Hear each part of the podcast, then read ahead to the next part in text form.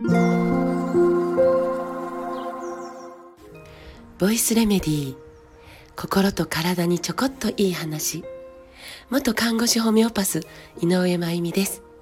え昨日はビタミンのことについて少しお話ししましたので今日はその中のえ油に溶けて熱に強いえビタミン A のことをお話ししたいなと思います。えー、ビタミン A って、なんとなんと、あんまり知られてない、た、多分、だと思うんですが、鼻とか、喉とか、肺とかの粘膜の、えっとね、材料になってるんです。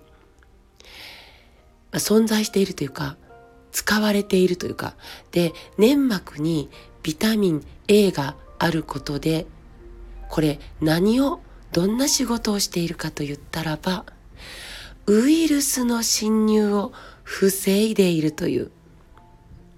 ということは、言い換えれば、ビタミン A は風邪対策になってますよね。という、今、とっても、えー、季節外れ的に大流行しているインフルエンザはもちろん例のコロナ対策にもなっているということになるんです。そして花粉症とかがん予防にもつながるビタミンと知られているわけで、要は免疫力を支えているってこと。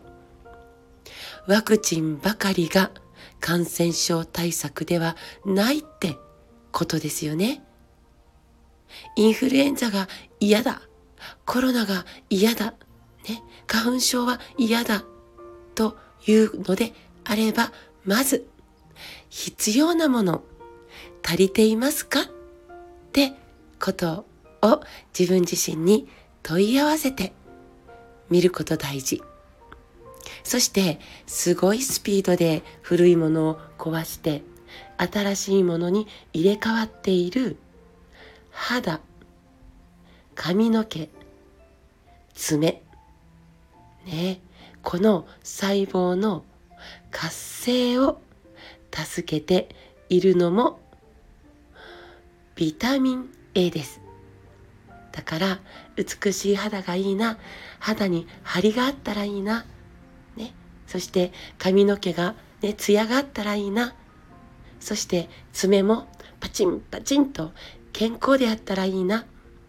ね、この美容力、ね、そのために高いお化粧品とか高いトリートメント剤を点々とジプシーする前にビタミン A は足りていますか？ってことですね。そして、えー、私たちがよく耳にするのが、ビタミン A は目のビタミンよって。ね、あれ、本当にそうなんです。目の奥にある網膜に働きかけるんで、光をしっかり分析して見えやすくなるんですよね。ビタミン A が足りてないと特に暗いところで見えにくくなるっていうね。だから、トンネルに入った途端にいきなり視界がドンと暗くなってもうパニックになっちゃうというような方はビタミン A が足りていない可能性がありますね。目薬ジプシーコレクターになる前にねえー、メガネやコンタクトどうするっていうことになる前にビタミン A は足りていますか？ってことなんです。もう私たちが抱える様々なお悩みのその土台に栄養不足があるかもよというそのアンテナを持ち続けたいですね。で、ビタミン A ですがうなぎのかば焼きにいっぱい含まれてます。うなぎ食べるとなんか元気が出るけど、まあ気のせいではなさそうですね。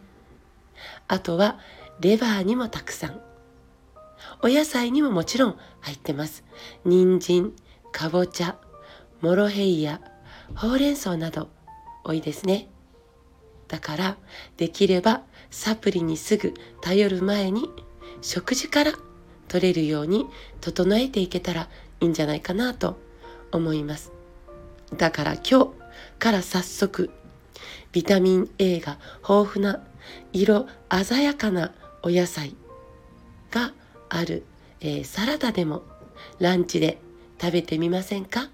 ただ脂溶性ビタミンって油に溶けやすく熱に強いという特徴があるので油炒めとかオリーブオイルやごま油が使われているドレッシングとか油と一緒の方が吸収がいいんですよね。なので意識してみてください。さて、えー、今週の土曜日6月3日秋田市に呼んでいただいています。もうとっても嬉しいです。